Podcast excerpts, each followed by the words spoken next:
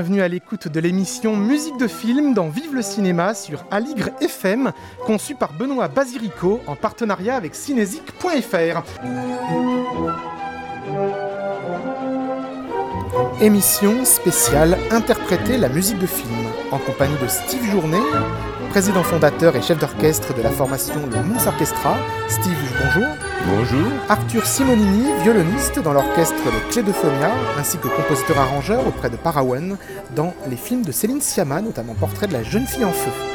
Arthur, bonjour. Jérôme Lemonnier, pianiste et compositeur pour Denis Dercourt, notamment des films dans lesquels les actrices jouent d'un instrument ou les acteurs, de, notamment la tourneuse de page. Jérôme, bonjour. Bonjour Benoît. Et enfin, Ciné Trio, Philippe Barbé Lalia au piano, Philippe Dupuis à l'organisation sont avec nous. Ciné Trio qui vient d'ailleurs hier soir de diffuser un de ses concerts en ligne avec euh, le- la programmation John Williams. Bonjour Philippe et Philippe. Bonjour Benoît. Bonjour. Et enfin, nous écouterons Stéphane Oliva, que j'ai interrogé par téléphone, pianiste de jazz, qui rend hommage à travers différents albums de reprises au cinéma, notamment Bernard Herrmann, Jean-Luc Godard ou le film noir. Avec vous, nous, donc, nous échangerons sur le rôle des interprètes pour créer et faire vivre la musique de film. Quel minutage on a? Tu veux beaucoup d'instruments? Oui, beaucoup. T'as pas peur que ça souligne pas?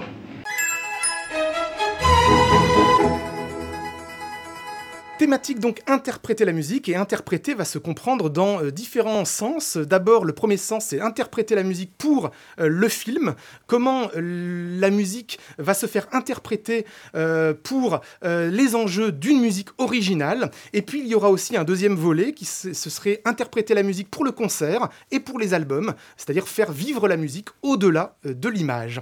On commence en musique avec une scène qui me m'a qui m'a beaucoup marqué dans un film de Christophe Kieslowski, Trois couleurs bleues, musique du polonais Zbigniew Presner avec Juliette Binoche qui incarne la femme veuve d'un mari décédé, grand compositeur, et donc elle va terminer le concerto pour l'Europe, œuvre laissée inachevée par son mari compositeur. Juliette Binoche, on va entendre sa voix et la musique de Zbigniew Presner. Vous montrez quelque chose de ce que vous avez composé? Sur les violons? Les altos.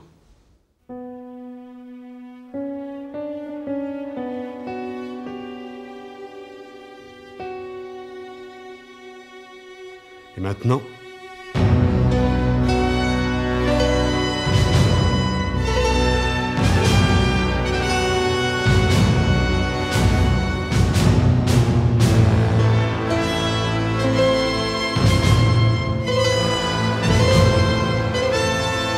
Attends, attends, attends, peut-être plus léger, sans les percussions.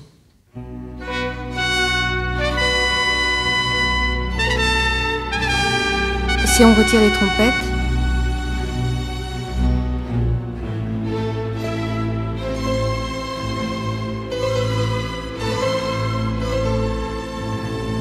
Non, non, non, on en garde une.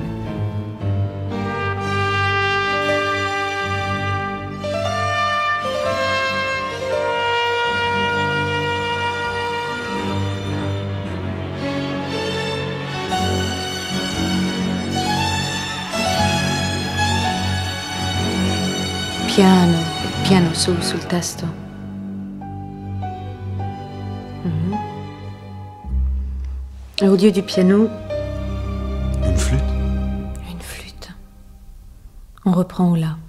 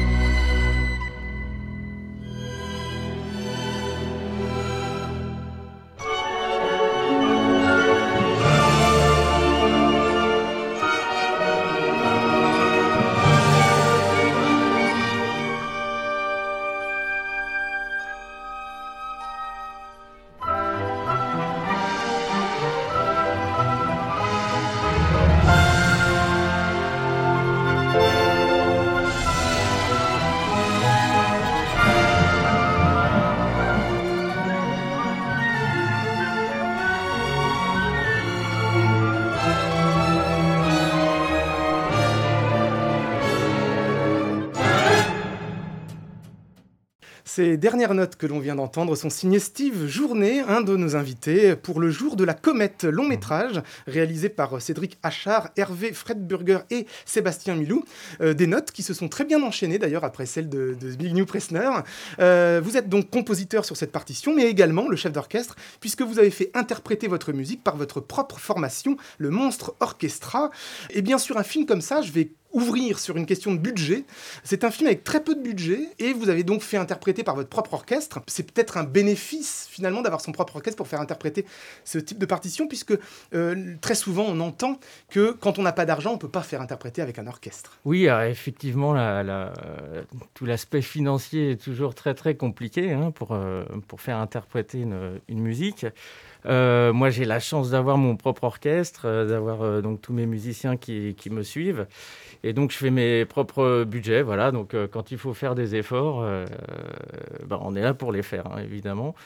Euh, alors, évidemment, dans, le budget, ce qui est très, très important, c'est le, nombre de musiciens qu'on va pouvoir embaucher, on va dire.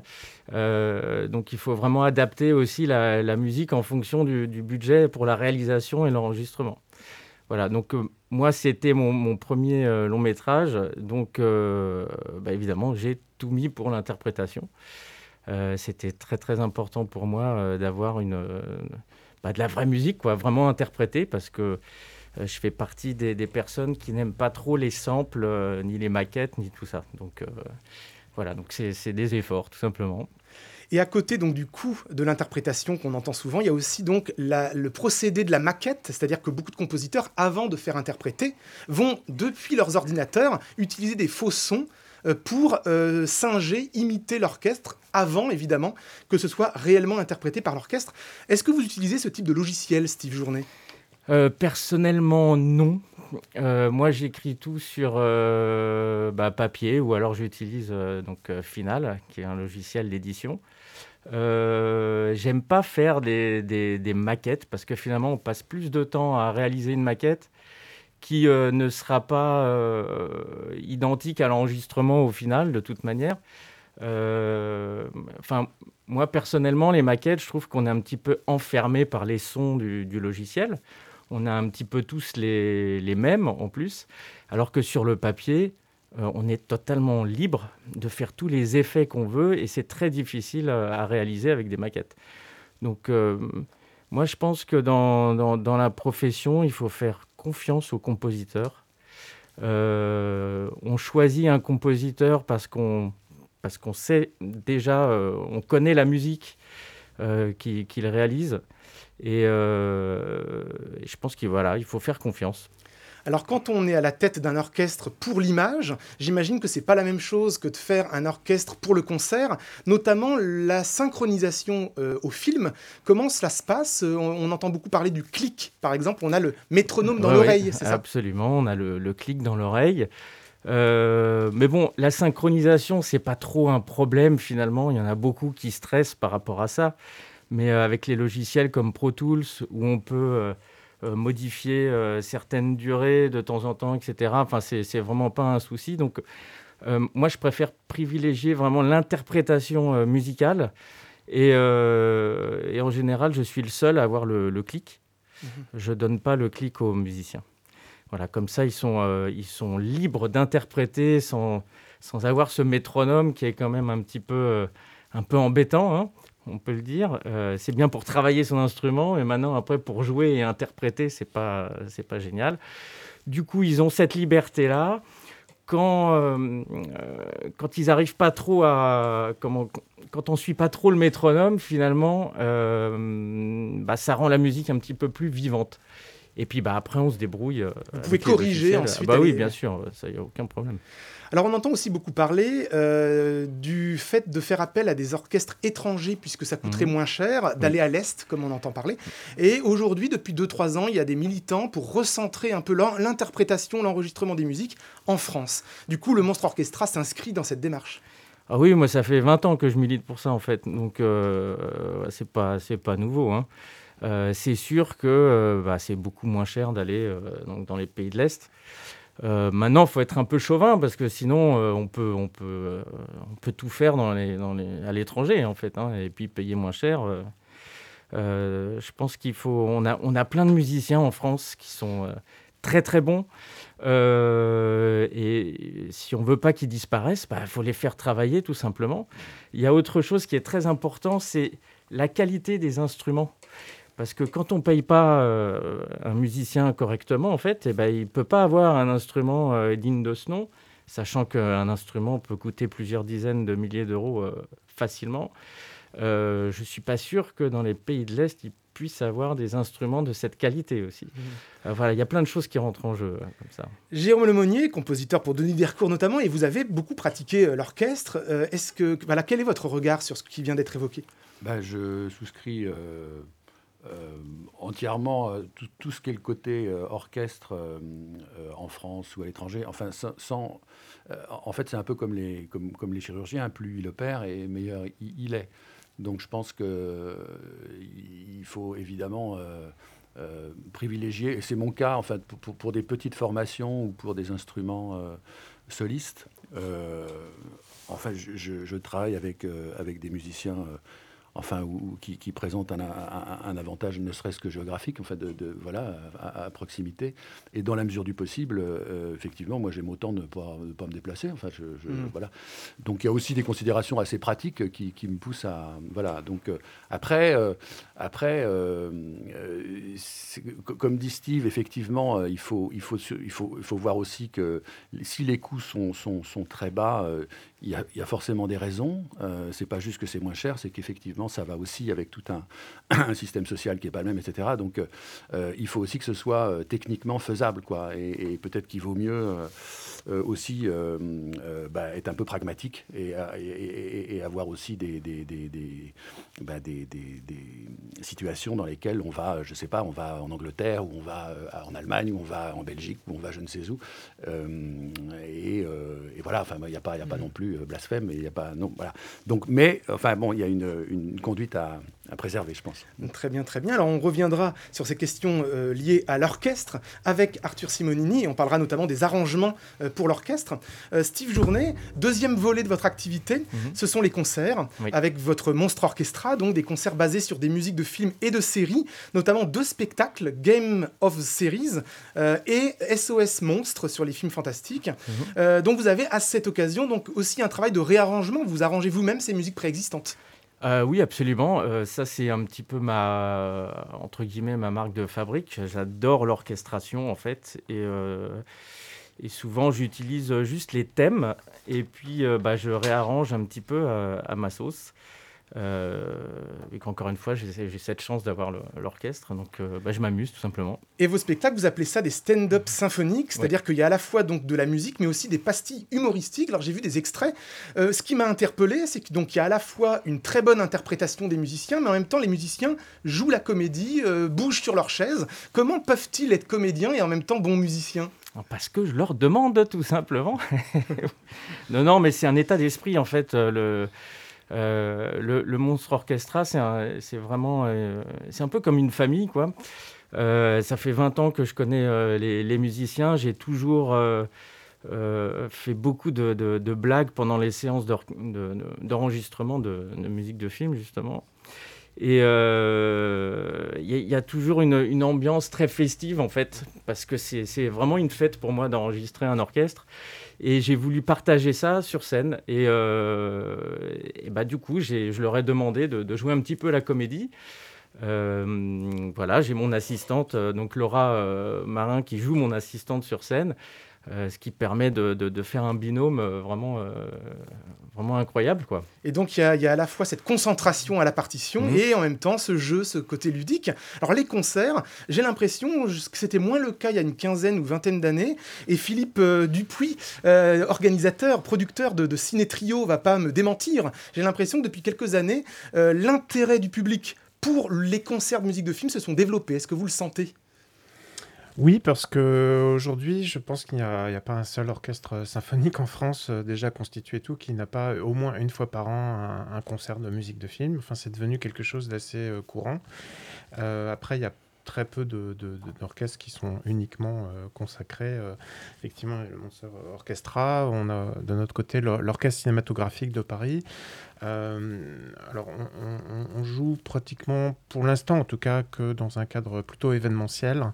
Mais ça nous est déjà arrivé, bien sûr, de, de- jouer devant un public. Je pense que c'est quelque chose qui est devenu assez fréquent, effectivement. Ciné trio. Le ciné trio spécial Morricone, c'était complet. Euh, Voilà, oui, c'était archi, archi complet. On a dû pousser les murs, rajouter des, des- des chaises partout. On joue dans un temple euh, au Gobelin, le temple de Port-Royal. On joue 4-5 fois par an, parfois 6, ça dépend, avec à chaque fois une thématique différente, euh, puisque le ciné trio aujourd'hui a plus de, plus de 400 euh, arrangements euh, inédits. Et donc, on- on- en tout cas, à Paris, on fonctionne sous la forme de concerts thématiques, parce qu'on a un public vraiment fidèle. On a plus de peut-être 1200 personnes qui nous suivent euh, très très régulièrement, avec aussi une production euh, discographique. Et ce qui est intéressant, donc, euh, ce qui distingue un peu toutes les formations, Ciné Trio, il y a une homogénéité, une certaine unité dans le style qui vient justement de ces trois musiciens qui, qui justement amènent les partitions, que ce soit de Morricone, de Nino Rota, de John Williams, etc., vers une forme homogène qui fait que finalement on est euh, un peu comme dans une, une berceuse, on est bercé par ces musiciens, il y a quelque chose comme ça. Voilà. Et, et ce qui se distingue par exemple du Monstre Orchestra qui revendique, hein, j'ai l'impression, une sorte de, de côté hybride, mélange des styles, hip-hop, électro, même avec des cordes, vous faites de l'électro. Euh, Ouais, ouais. Et, et du, voilà, de- donc ce mélange des styles euh, se traduit également dans des arrangements très différents. L'idée, c'est c'est d'utiliser tout le potentiel de, de l'orchestre. Alors nous, c'est un orchestre, euh, euh, en général, on fait des concerts à 40-50 musiciens. Euh, j'ai euh, bah, j'ai la basse, batterie, guitare, même deux guitares, euh, voilà, ce qui permet énormément de choses. Voilà, donc on, exploite vraiment tous les, tous les timbres à fond. Quoi. Eh bien, découvrons un de vos nouveaux arrangements de Lalo Schifrin Monty Norman, le thème de Mission Impossible. Mission Impossible, donc nouvel arrangement de Steve Journet, interprété donc par le Monstre Orchestra.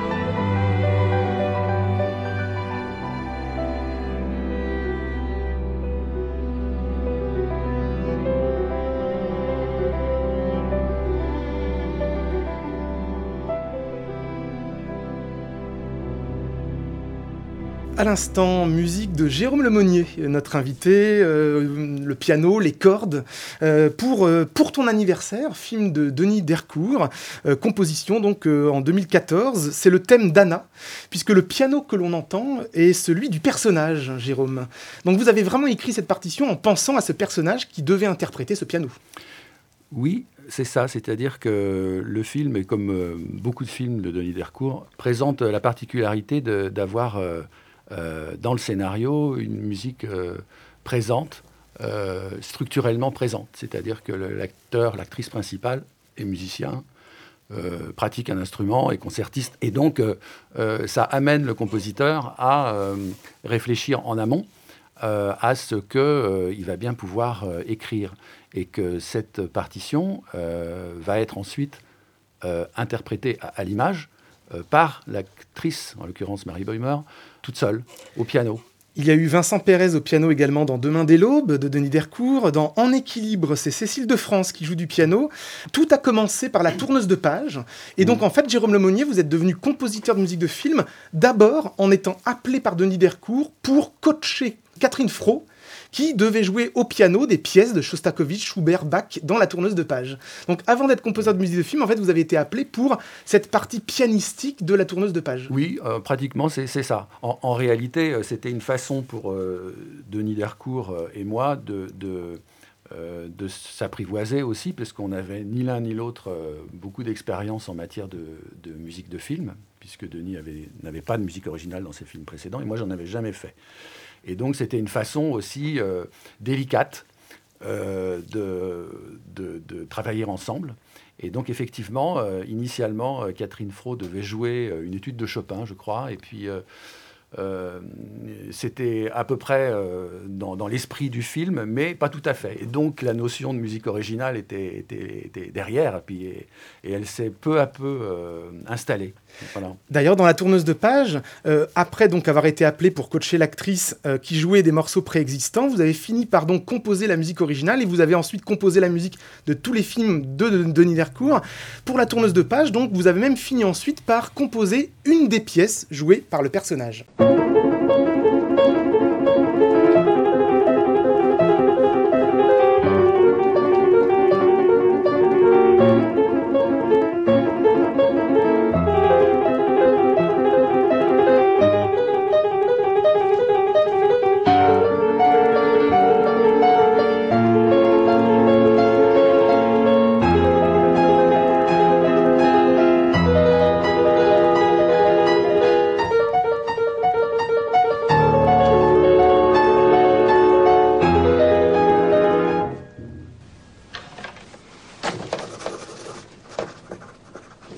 Savez lire la musique?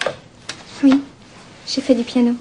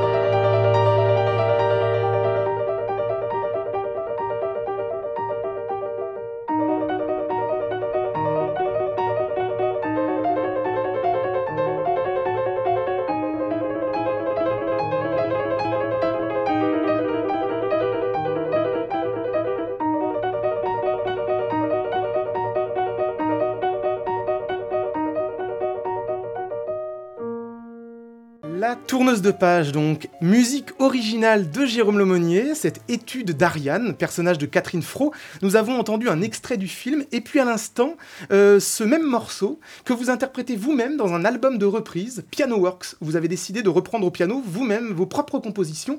Alors déjà, avant de parler de ce projet euh, de Piano Works, nous avons entendu donc deux interprétations différentes euh, de, de ce morceau. Une qui était destinée donc à Catherine Fro à l'image, et une que vous avez repris vous-même. Est-ce que vous pouvez évoquer peut-être un changement d'interprétation? Il y a eu un travail en amont euh, pour préparer Catherine Fro euh, à être filmée en train de jouer.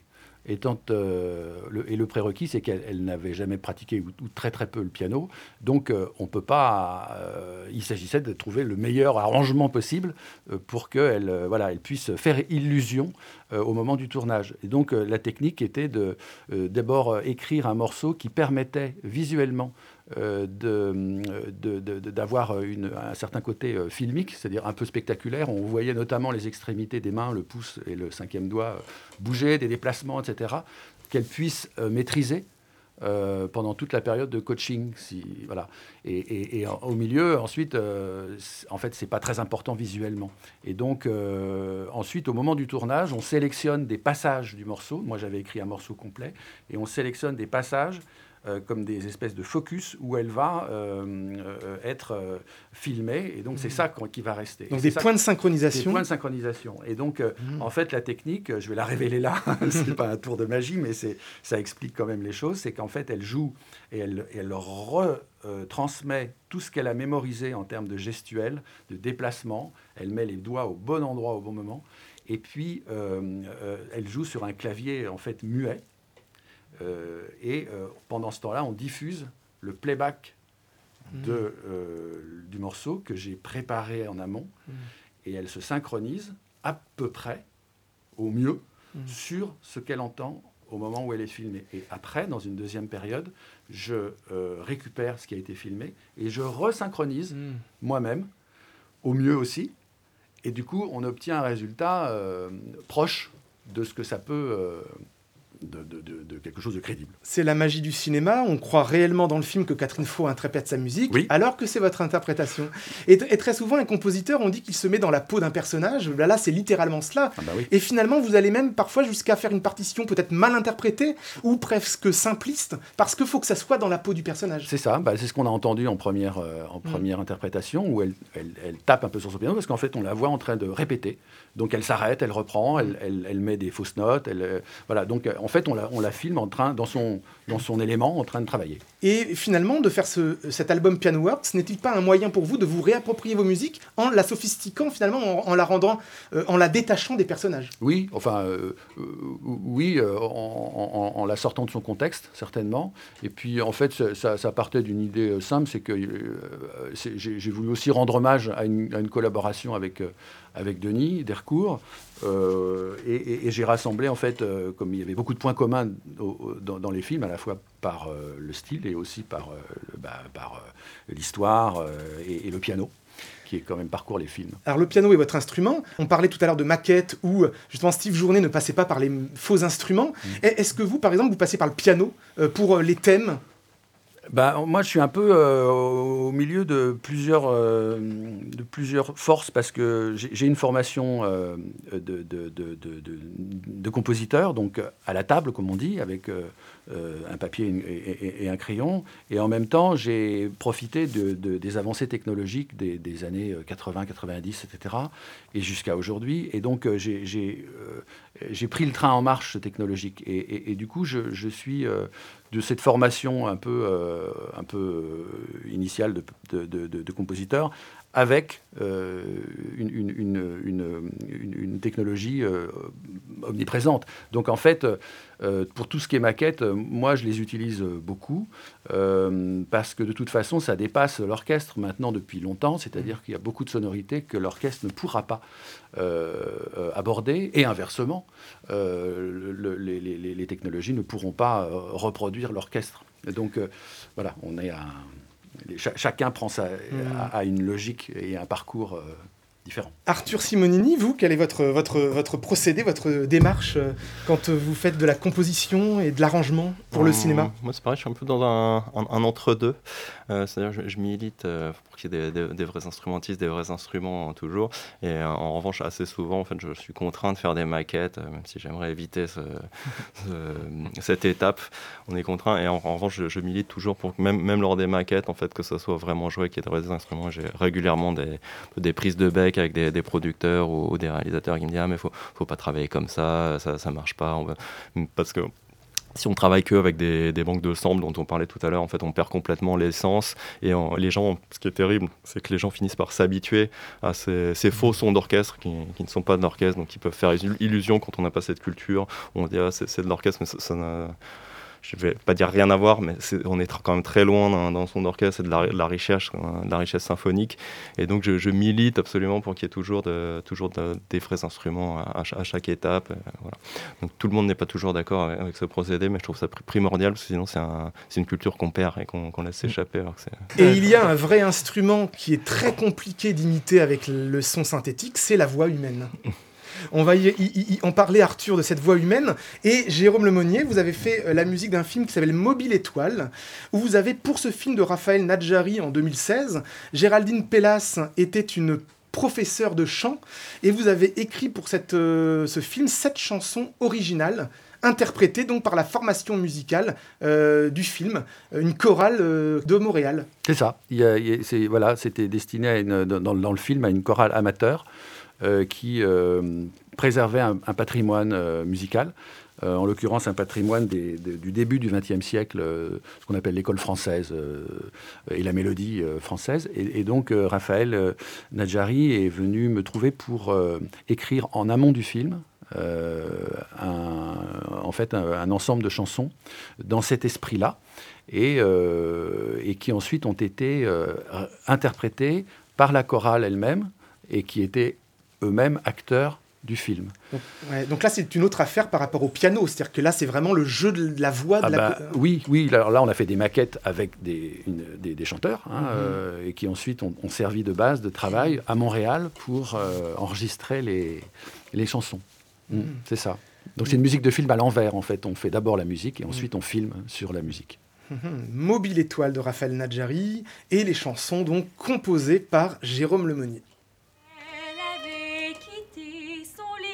Plus large. Oui, avec des arpèges au piano, des grands arpèges. Ça pourrait être tellement beau, non? Elle courait les rues, vaguait dans les marchés. Elle courait les rues, vaguait dans les marchés. À la recherche, perdue de son aimant. À la recherche, perdue de son aimant. Comment donc trouver celui qui est absent Comment donc trouver celui qui est absent Comment espérer apaiser apaiser mes tourments.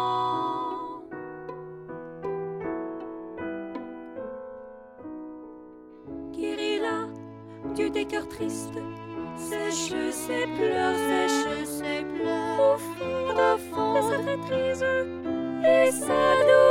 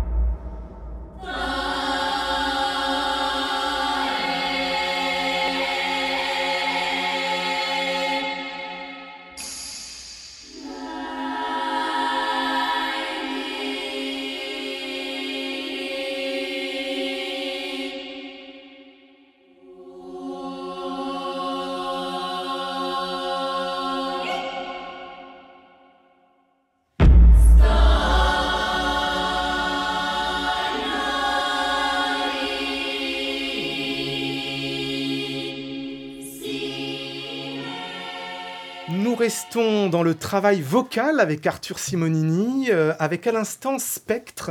Euh, c'est un film de Parawan, Jean-Baptiste Lobier, que l'on connaît en tant que compositeur pour Céline Sciamma, euh, mais également euh, Parawan, euh, Jean-Baptiste Delobier avait avec Céline Sciamma d'ailleurs fait la Fémis, et donc en fait avant d'être compositeur, il se destinait à être réalisateur. C'est enfin le cas avec ce film, qui est un documentaire entre expérimental, essai, fiction, à travers l'histoire de sa propre famille, autour de laquelle plane un secret lié au père, un film, une enquête intime très émouvante.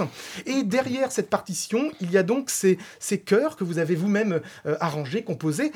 Ce sont des chants bulgares, hein, n'est-ce pas? Oui, tout à fait. Euh, il y avait une volonté de, Jean-Baptiste, en fait, qui, avait écouté à son adolescence le mystère des voix bulgares, donc le, le chœur un peu mythique qu'on connaît tous. Et, euh, il avait envie depuis très longtemps d'intégrer euh, dans, un, de ses disques ou, son, film ce chœur. Donc il, m'a demandé de, composer. Il avait des, morceaux qu'il avait écrits et il m'a demandé de, rajouter euh, donc un arrangement de chœur sur, euh, sur trois, trois ou quatre morceaux et de, composer en, plus un- une sorte de prélude euh, pour un de ces morceaux qu'on vient, d'entendre. Et, euh, et le but étant de les faire enregistrer par le, le mystère des voix, voix bulgares. Donc ce sont réellement des chanteurs bulgares. Tout à fait. donc voilà, donc on a été, euh, donc j'ai écrit les partitions, donc j'ai- dû faire des maquettes, n'en déplaise à Steve ici présent. voilà, avec, ma, avec ma, ma propre voix, on a, on a fait les partitions et puis après il a, il a, il a essayé de contacter le, le mystère des voix bulgares pendant, pendant un moment, ce qui a payé. Et du coup, on est, on est parti à Sofia euh, enregistrer le, le chœur euh, que- quelques mois plus tard. Et j'ai découvert en entendant cette partition qui m'a fait beaucoup penser à la partition de Ghost in the Shell de Mamoru Oshii, que finalement les chœurs de Ghost in the Shell étaient quel- quelque part proches des chants bulgares. Euh, oui, sauf que je, je crois que c'est des- un chœur japonais dans Ghost in the Shell. Ouais. Mais c'était une, c'était une des références. euh, donc ça, ça fera très plaisir à, à Jean-Baptiste. Et ça me fait plaisir aussi à moi. Ça veut dire que j'ai, j'ai rempli mon, ma mission. Mhm. Et, donc vous avez parlé d'arrangement. Euh, on peut aborder cette question-là technique, c'est-à-dire qu'il y a à la fois la composition, la- la- la- la compo- le compositeur, il y a aussi donc l'arrangeur et l'orchestrateur. Peut-être pour le- les auditeurs qui connaissent pas les, définitions de chaque terme, euh, qu'est-ce qu'un arrangeur et qu'est-ce qu'un orchestrateur? Ça va un peu se, se rejoindre sur certains, certains territoires. Et puis il y a des, des, des querelles en fait. Donc, euh, Il y a des arrangeurs qui composent. Ouais, des- c'est- il y en a qui vont être les, les trois. c'est- assez, assez difficile, je trouve, comme question. Chacun va avoir un peu sa, sa, sa version. Je sais pas si. Ouais, s'il y en a qui- je- je crois- Jé- Jérôme, peut-être? bah, C'est-à-dire, euh, au- au-delà de la vie, je crois que le mot arrangeur est un mot euh, qui, euh, euh, est postérieur à celui d'orchestrateur. C'est-à-dire que c'est, je crois que c'est, Jean-Claude Petit, je pense ne pas me tromper, qui a introduit cette, notion dans la, dans la chanson, dans la variété, dans les années 70-80, où, où il, il avait affaire à des chanteurs qui n'étaient pas musiciens au sens technique du terme, qui étaient des mélodistes euh, bon ou moins bon. Et, et- et du coup, lui, euh, il- son travail était d'arranger, au sens euh, faire en sorte que un certain désordre se transforme en ordre. Et, et- alors que l'orchestrateur, c'est quelque chose de beaucoup plus technique, où il s'agit de ventiler et de distribuer euh, Mm. euh, des, des- des voix à, euh, aux, aux différents instruments de l'orchestre, de l'effectif d'orchestre. Et, et donc, c'est pas tout à fait la même, euh, le même travail. On- on- le, le travail est fait. L'orchestration, c'est vraiment à partir d'un matériau euh, qui est stable. Bah, en, en fait, l'orchestration, on ne fait pas de modification harmonique ni, euh, Voilà. ni thématique, en gros. Moi, ce qui m'a toujours frappé, c'est qu'il n'y a, il y a pas euh, le terme orchestrateur euh, à la SACEM euh, sur les feuillets. Et je trouve ça très, très dommage. Mm. Euh, parce que moi, je me considère vraiment comme orchestrateur. C'est un peu un décorateur, hein, où, euh, voilà, qui va donner des, des- des couleurs, euh, qui va...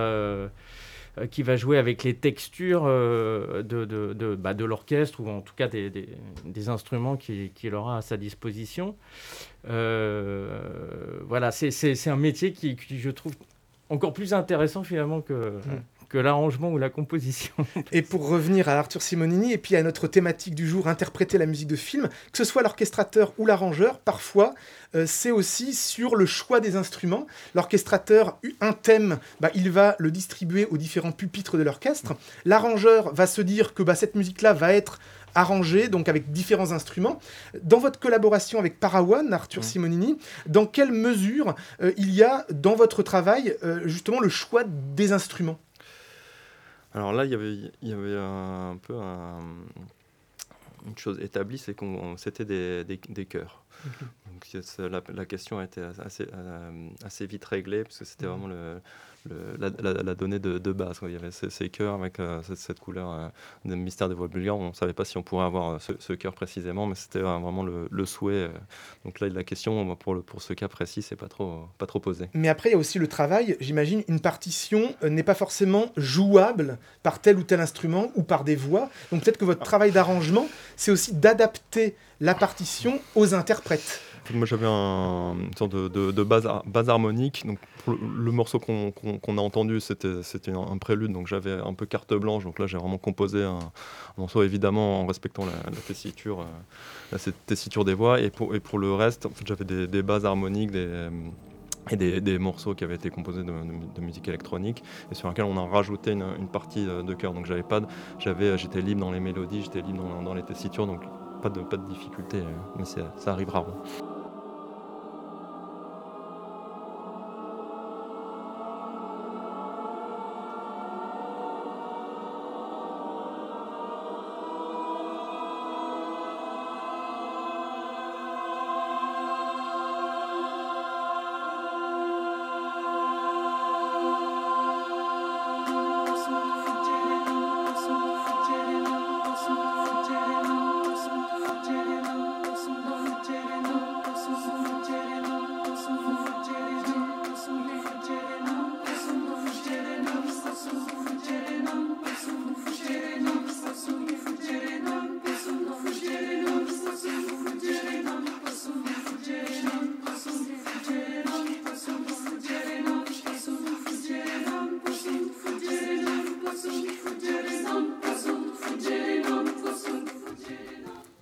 De Portrait de la jeune fille en feu, à l'instant, film de Céline Sciamma, musique de Parawan et de Arthur Simonini ici présent, avec une partition presque 100% vocale, ça des claquements de mains, je crois, donc c'est vraiment une, une partition 100% humaine, je serais tenté de dire. Comment elle s'est fabriquée C'était?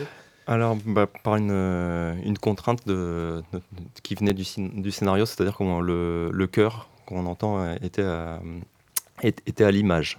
Donc, on a dû compo- composer en, av- avant le tournage. Et euh, donc, il fallait juste un chœur. Et, euh, et Céline Sciamma nous avait dit mais, elles peuvent éventuellement faire des percussions ou, euh, ou taper dans les mains ou des choses comme ça. Donc, on a, on a un peu utilisé tout- toutes les cartes qu'on avait à notre disposition. Donc, on a, on a rajouté ces, ces, ces- ces claps. Voilà, donc c'est intéressant dans une émission Interpréter la musique d'évoquer un extrait qui- où il n'y a aucun instrument. Si tant est que la, la voix ne soit pas un instrument. Oui, tout c'est de bien même.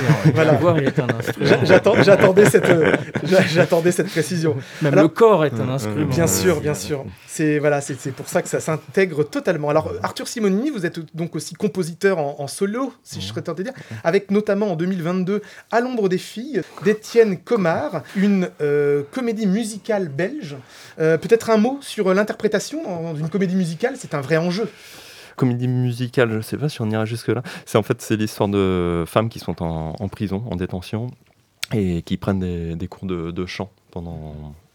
Film musical. Ouais. Et donc on, et on les suit euh, pendant, pendant quelques mois. euh, Le film suit quelques, quelques mois de leur, leur- leur- leur cours de chant, avec évidemment toutes les, les histoires à l'intérieur de la prison euh, également, et puis on suit leur, progression vocale. Donc il y a tout un travail vocal qui Voilà. reste. Alors, sauf le travail vocal, moi j'ai composé vraiment la, la partie euh, musique euh, extra-diégétique, donc qui, qui se détache un peu pour contrebalancer en fait le, le film. où On a énormément de chants où elles vont chanter des- des- du Schubert, euh, plein de pièces, des, morceaux de, de variété, des choses comme ça. Et après il y a une, il y a une partie euh, mu- musique originale, euh, voilà, qui contrebalance avec ça. Très bien. Donc on a, on a volontairement pas, pas trop mis de, de voix pour pas que ça, ça devienne complètement indigeste. Mhm. Et donc on a, on a, on a gardé, là, on a réservé l'usage de la voix pour la, la- la der- les deux dernières euh, scènes du film, euh, voilà, où la, voix fi- on finit par se rencontrer avec la, musique qu'on entend depuis le, le début du film.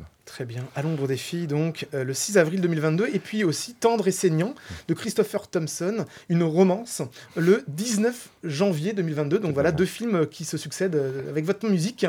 Alors vous êtes aussi violoniste. euh, une autre, un autre volet de votre activité, Arthur Simonini, violoniste dans l'orchestre Les Clés de Phonia, un orchestre qui existe depuis euh, 11 ans avec une soixantaine de musiciens, notamment Thibaut Vic, euh, qui est l'un des musiciens, violoncelliste depuis 4 ans dans la formation, dirigé par Laetitia Trouvé, euh, qui a également fait les arrangements, je crois, de cette, euh, formation. Euh, dernier concert récemment, les 27 et 28 novembre, avec l'interprétation notamment de Bernard Herrmann, Vertigo, Citizen Kane, Psycho. La particularité de vos concerts, ce sont que c'est- en synchronisation avec les scènes des films, c'est ça? Oui, et du coup là on peut, revenir sur ce, ce, ce dont on a parlé tout à l'heure avec ces, ces fameuses histoires de est-ce qu'on, met un métronome, est-ce qu'on met le métronome pour tous les musiciens, seulement pour le chef? Et là c'était, c'était très intéressant du coup de, de décortiquer un peu, de voir com- comment c'était synchronisé, sa- sachant qu'en plus on parle de films qui, ont, qui commencent à, dater, il n'y avait pas, évidemment pas tous les, moyens techniques qu'on, a aujourd'hui. Et euh, du coup, il y a eu vraiment un énorme travail de notre chef, Laetitia Trouvé, là, qui a fait un travail remarquable. Euh, et de dire comment, comment on va se synchroniser, parce qu'on on a un- une problématique de concert, on ne peut pas dépasser de, de 40 secondes la, scène. Et surtout, ce qui était très intéressant, c'est de voir comment, euh, sans les moyens qu'on a aujourd'hui, euh, les compositeurs, donc Bernard Herrmann dans, notre cas, arrivent à coller à l'image, sachant qu'ils n'avaient absolument pas les, métronomes. Et donc, j'ai eu pas mal potassé. euh, la, chef aussi a fait un énorme travail euh, là-dessus. Et de voir que à l'époque, en fait, ils avaient juste le, film projeté. Voilà, et qu'on se calait. Et ça peut expliquer des, des ralentis ou des, accélérations à des moments. Même si dans le style de, l'interprétation de l'époque, on avait euh, cette mode un peu de tempo hyper mouvant, euh, très, euh, entre guillemets hollywoodien. Et il y a vraiment des moments où on a l'impression que ça, ça tire en arrière parce qu'ils sont un peu en avance. Il faut, faut qu'on arrive sur l'arrivée de la vague ou, ou l'arrivée du baiser. Et donc on, on sent que les trois mesures avant, vraiment, ça tire, ça tire, ça tire derrière, pour pouvoir déclencher enfin. Donc c'est assez passionnant comme travail. Synchronisation donc à l'image. Euh, pour être complet dans les actualités, il y a le prochain concert 18 et 20 février, mais pas du tout le cinéma. hein, c'est. Richard Strauss. Et là, il y a une création mondiale de Arthur Simonini. C'est-à-dire que vous avez écrit une pièce. Mondial. c'est comme ça que c'est annoncé. vous avez donc créé une composition originale euh, pour, pour cette formation. Pour revenir alors votre travail de violoniste pour cette formation, on parlait tout à l'heure de comment un compositeur doit s'adapter à des interprètes. Et donc là, euh, ma question là, c'est comment un interprète peut apporter de sa personnalité à une œuvre euh, préexistante, notamment Bernard Herrmann. Bah, là, l'int- l'interprète, je vais considérer que c'est vraiment la, la- la chef d'orchestre. Voilà, nous, Mm. on- on a- donc elle a un, un cas de travail. Et, euh, et elle a fait tout, tout un travail en fait, de, de vraiment d'explication des, des œuvres à chaque fois. C'est ce qui fait ce- la particularité un peu de, de son travail avec ce- cet orchestre, c'est qu'elle va, elle va commenter des travaux. Elle a, elle a créé cet orchestre vraiment dans, dans, dans, dans- dans le but de on pourra faire des con- concerts com- commentés. Au, début avec du répertoire symphonique. Et après, euh, on, s'élargit donc comme la musique de film. Et donc, c'est vraiment, pour moi, c'est vraiment un apport de, de chef d'orchestre, le, le travail de l'interprétation, là, quand, quand il y a un orchestre. Évidemment, il va y avoir des, des- des solistes euh, voilà, qui, qui- qui apportent, mais pour moi, c'est vraiment la, la responsabilité du chef d'orchestre. Je ne sais pas si je vais être. si- mais Bah si, c'est le rôle du vont- chef. vont- on, vont me on- démentir, on- mais on se pose moi, toujours la, question, euh, mais qu'est-ce qu'il fait le chef d'orchestre? Bah, Tout simplement, Il interprète. Il, interprète ça. voilà. Je, je me dirige vers le ciné trio et notamment Philippe Barbelalia. On, on- on va aborder tout à l'heure votre, votre travail. Euh, mais avant, donc, euh, vous pouvez rebondir euh, parce que Philippe Barbelalia, vous êtes à la fois l'arrangeur, le pianiste et on peut dire que vous êtes le chef d'orchestre du ciné trio, n'est-ce pas? Mais tout à fait, puisque cet ensemble un peu inédit, puisqu'il s'agit d'un pianiste, donc moi-même, un violoniste et un oboïste, qui joue aussi du corps anglais. C'est une formation inédite, on ne la voit pas tous les jours. En fait, l'histoire de, de cette réorchestration de l'orchestre symphonique, elle est toute simple, c'est le violon solo, le hautbois, ce- cet instrument qui donne le la pour tout le reste de l'orchestre, et le piano qui fait de la contrebasse jusqu'à la, la flûte piccolo, on va dire. Donc euh, c'est vrai que c'est un travail de réorchestration euh, avec le souci de coller le plus vite à, l'original en fait et, de s'éloigner le moins possible de- des notes du compositeur. Et pour moi, c'est vraiment une euh, distinction euh, primordiale pour que l'auditeur puisse retrouver ce caractère symphonique des pièces. Alors c'est vrai que parfois, moi, il m'arrive d'écouter des, reprises de musique de film où parfois il y a des moments où on reconnaît plus parce qu'il y a une vraie liberté, un détachement de l'original. Vous, votre souci, c'est vraiment de coller à l'original pour que le plaisir du public soit aussi de retrouver les musiques qu'il a, qu'il a aimées. Exactement. Et alors pour ça, on a plusieurs pistes. Soit j'arrive à trouver des partitions orchestrales originales. Il y a de plus en plus d'éditeurs qui d'ailleurs euh, publient des partitions originales des compositeurs, comme John Williams, il a sa propre édition. Euh, ou alors je repars d'une euh, d'une feuille euh, vierge et j'écoute la partition et là je, je reprends les notes et j'organise l'orchestration en fonction justement des, des- des trois instruments. Donc euh, voilà, le but c'est vraiment de coller euh, aux couleurs euh, essentielles de, de- de la musique de film. Alors avant, revenons donc, on revient euh, tout de suite à- avec le ciné trio, mais avant cela, écoutons du Bernard Herrmann, Arthur Simoni donc au violon euh, pour Les Clés de Phonia. Je suis pas tout seul. Euh, bien sûr. Bernard Herrmann donc avec Vertigo, euh, repris donc par Les Clés de Phonia.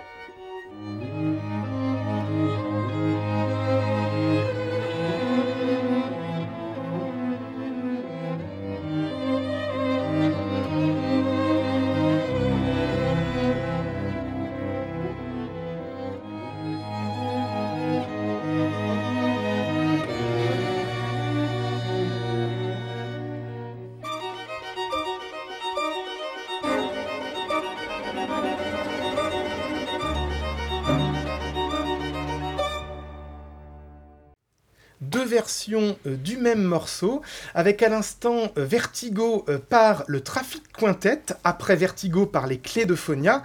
Traffic Quintet dirigé par Dominique Lemonnier et également arrangé par Alexandre Desplat, puisque le Traffic Quintet, c'est la formation qui a beaucoup, beaucoup interprété, notamment les premiers Jacques Audiard, des partitions de Alexandre Desplat, Dominique Lemonnier étant une, une proche euh, collaboratrice d'Alexandre Desplat, et donc avec à l'instant le Vertigo qui euh, figure dans un disque Divine Féminin, Traffic Quintet, sorti en 2011. Ce qui permet de faire un petit point CD, puisque la plupart euh, des euh, œuvres jouées, de reprises jouées en concert, peuvent aussi ensuite avoir une vie euh, dans les bacs discographiques.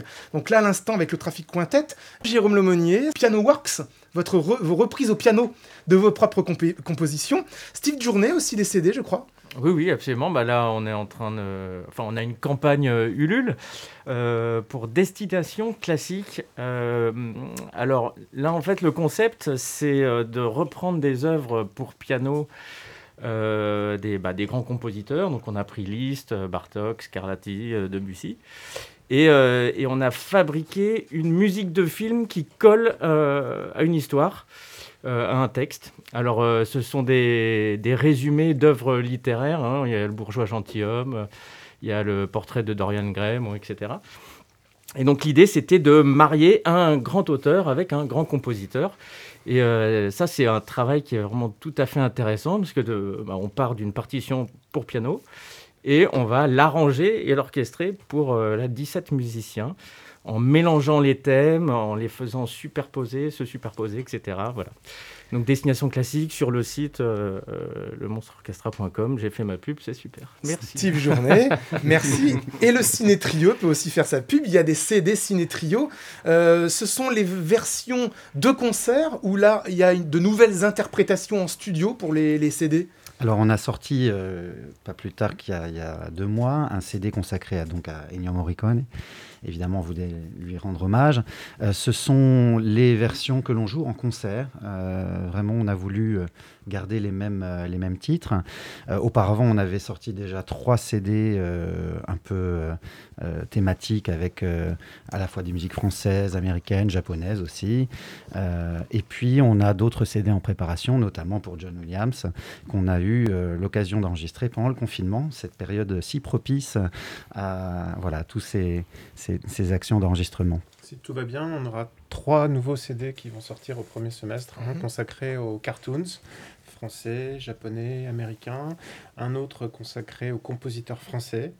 Euh, donc en fait, tout a été déjà enregistré. On a profité de cette année un peu spéciale pour, euh, pour euh, les enregistrements, mais sauf qu'on va les sortir au fur et à mesure. Et puis, euh, comme vient de le dire Philippe, euh, au mois de juin, ça sera euh, 100% John Williams avec euh, plus ou moins le même programme, mais avec des nouveautés aussi de, de ce qui a été joué hier soir euh, en streaming, puisque c'est aussi un peu notre activité en 2021. Il y a à la fois des concerts en physique dans des salles que vous avez évoquées comme un temple euh, parisien. Le temple de Port-Royal, oui, au Voilà. Au Gobelin. Et il y a aussi donc des concerts en ligne. Citons par exemple la plateforme Recite Hall qui permet d'héberger ces concerts en ligne. Oui. Euh, alors Philippe Dupuis, vous avez, c'est vous qui avez créé, initié ce ciné trio il y a 15 ans, c'est ça? Non, en fait, le Ciné Trio euh, était tout jeune quand, quand on s'est rencontrés. Et puis, euh, moi, li- l'idée m'a plu euh, parce que c'est c'est vraiment original. Et puis, je pense que c'est musique de film, avec le trio comme avec d'autres orchestres, c'est aussi un moyen d'attirer des gens qui ne vont pas régulièrement écouter de la musique classique. et qui, c'est pas dans leur culture, c'est pas dans leurs habitudes. Et par contre, quand vous, vous leur dites qu'on va interpréter Laurence d'Arabie, Docteur Givago, euh, Amélie Poulain ou bien d'autres, euh, puisque le Ciné Trio a, plus de 400 arrangements. Donc, euh, en fait, ça attire vraiment le, public. Et, euh, ce qui me plaît aussi, ce qu'on on essaie toujours de faire, c'est de travailler sur l'émotion. Voilà. Euh, L'interprétation, justement, permet de, véhiculer cette émotion auprès du public. Et c'est ce qui compte et c'est moi ce qui me motive depuis le départ, en tout cas. Et donc il y a le, ch- le choix, on le disait, euh, Philippe euh, euh, Barbellalia, d'être fidèle aux partitions, et en même temps le choix aussi de rester euh, à regarder les musiciens, c'est-à-dire qu'il n'y a pas d'image en simultané. Exactement, ce sont des musiques de film en concert. Et ce ne sont pas des ciné-concerts, bien qu'on en ait fait aussi. C'est vraiment deux concepts différents. Mais effectivement, l'idée, c'était d'abord de faire de la musique de chambre, finalement, comme, comme en concert classique, mais avec un, un répertoire évidemment adapté. On ne va pas pouvoir jouer tous les titres euh, de musique de film pour cette formation-là. Euh, mais c'était le, but initial de pouvoir vraiment mettre en valeur l'écriture musicale de chaque compositeur. Et donc il y a un travail de réappropriation, euh, parce que j'ai l'impression qu'on entend euh, le style ciné-trio. Euh, et donc il y a aussi le plaisir, non seulement de retrouver les musiques de films qu'on aime tant, mais aussi de retrouver le ciné-trio qui marque son empreinte quelque part. Mais C'est tout- un choix? Oui, oui, c'est un choix, puisque on, on- on se réunit souvent avec Cyril euh, Balton et donc Timothée Oudino, qui sont mes deux comparses, pour savoir quelles sont les, les prochaines musiques de films qu'on va pouvoir jouer, arranger, euh, organiser, orchestrer, et dans quelle thématique. Et donc, évidemment, on suit également les sorties, les nouveautés. On a notamment les, les dernières musiques de, Philippe Rombi ou de Mathieu Lambolet qu'on a ajoutées dans notre répertoire. On propose des thématiques justement pour les enfants avec euh, des cartoons, des dessins animés, euh, des, des musiques qui viennent de sortir euh, chez Disney, chez Pixar, etc. pour, pour continuer notre, notre chemin. Alors le prochain événement aura lieu le 22 janvier à 18h30 au Temple du Port-Royal, dédié aux euh, plus belles musiques de films oscarisées. Donc nous pourrons y entendre différentes musiques oscarisées. Euh, Ciné Trio donc 22 janvier euh, 18h30. Et parmi euh, ces euh, BO oscarisés qu'on pourra entendre euh, le 22 janvier, il y aura celle-ci.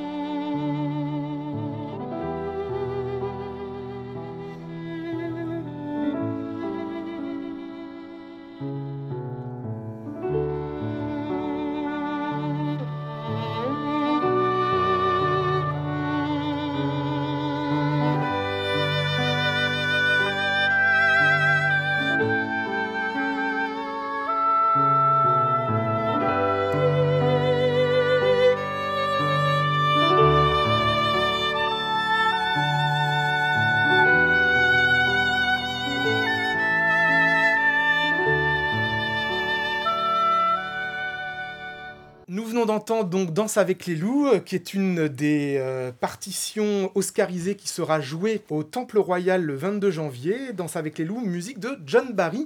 Alors, euh, le ciné trio, comment se fait le choix des compositeurs et le choix des pièces, le choix des partitions? Est-ce que toutes partitions peuvent être interprétées par le ciné trio ou alors il faut quand même qu'il y ait une, une, possibilité technique?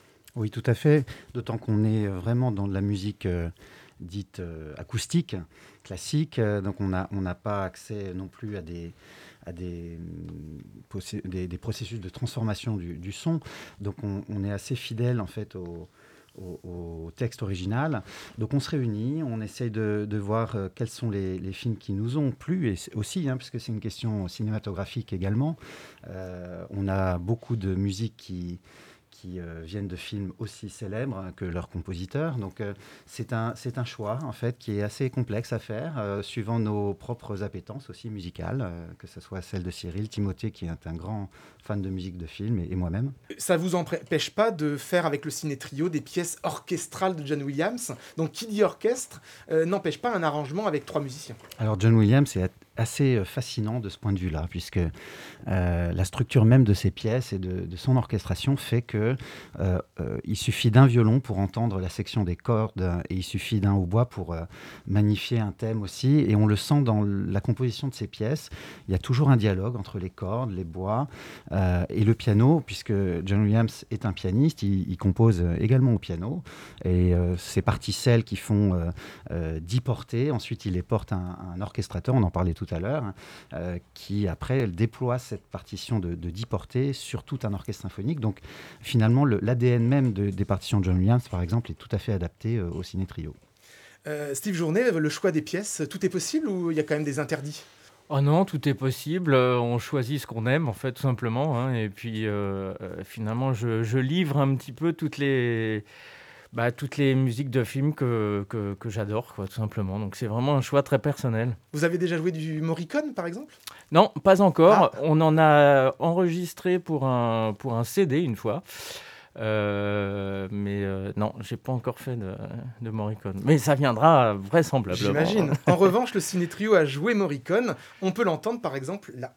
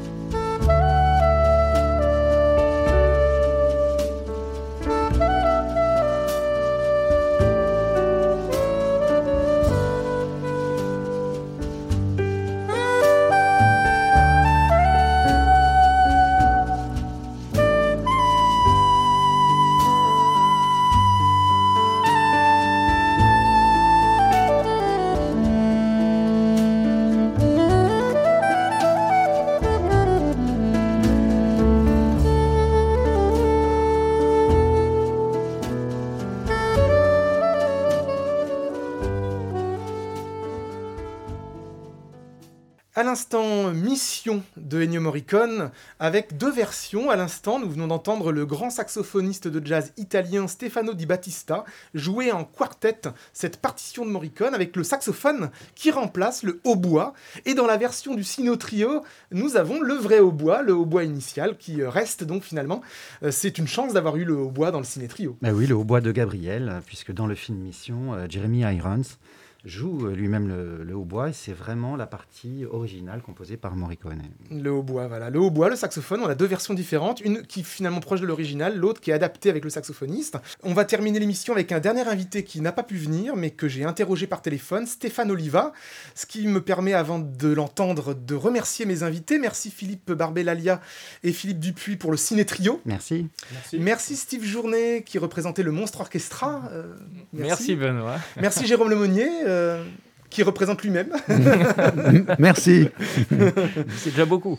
Et qui travaille encore, d'ailleurs, on peut annoncer que euh, un nouveau film de Denis Dercourt, euh, il me semble, euh, Jérôme. Oui, on, on- on vient juste de le, de le terminer. Il est, on l'a, j'ai assisté à une projection là, il y a quelques jours qui s'appelle Vanishing, et qui est une production franco-coréenne et qui Super. sortira l'année prochaine, euh, dès que possible, parce qu'en ce moment, il y a beaucoup de monde euh, qui attend Eh euh, oui. la sortie de son film. Eh bien, merci Jérôme. Et puis merci euh, Arthur Simonini. Euh, donc, on a Merci. voilà, les concerts du- des clés du de Phonia. Et puis, on a hâte de découvrir de nouvelles partitions pour l'image. J'ai cité ces deux films qui sortiront en 2022.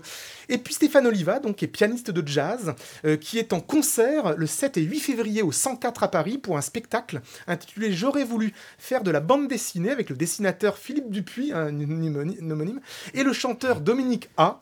7 et 8 février donc au 104. Également le 10 et 11 février au Sunside en duo avec Jean-Marc Fols sur le répertoire de Duke Ellington. Et enfin un ciné-concert le 13 février, ciné-concert sur les films de Laurel et Hardy au Luxi Cinéma de Ivry-sur-Seine. Voilà pour l'actualité de Stéphane Oliva, qui est donc aussi compositeur de cinéma pour Jacques Maillot, Froid comme un été, Les liens du sang avec Guillaume Canet, ou encore La mer à boire. Et mais également, il est l'auteur de disques, de reprises de musique de films, trois disques notamment, Vaguement Godard en 2013, Film Noir en 2011 et Ghost of Bernard Herrmann. Stéphane Oliva, donc, euh, va nous parler euh, de son travail pour ses reprises au piano d'un répertoire classique, comment il va témoigner de son expérience de spectateur, de sa cinéphilie, à travers son instrument. Et on ouvre cet entretien avec Stéphane Oliva avec une reprise de sa part de Psycho de Bernard Herrmann.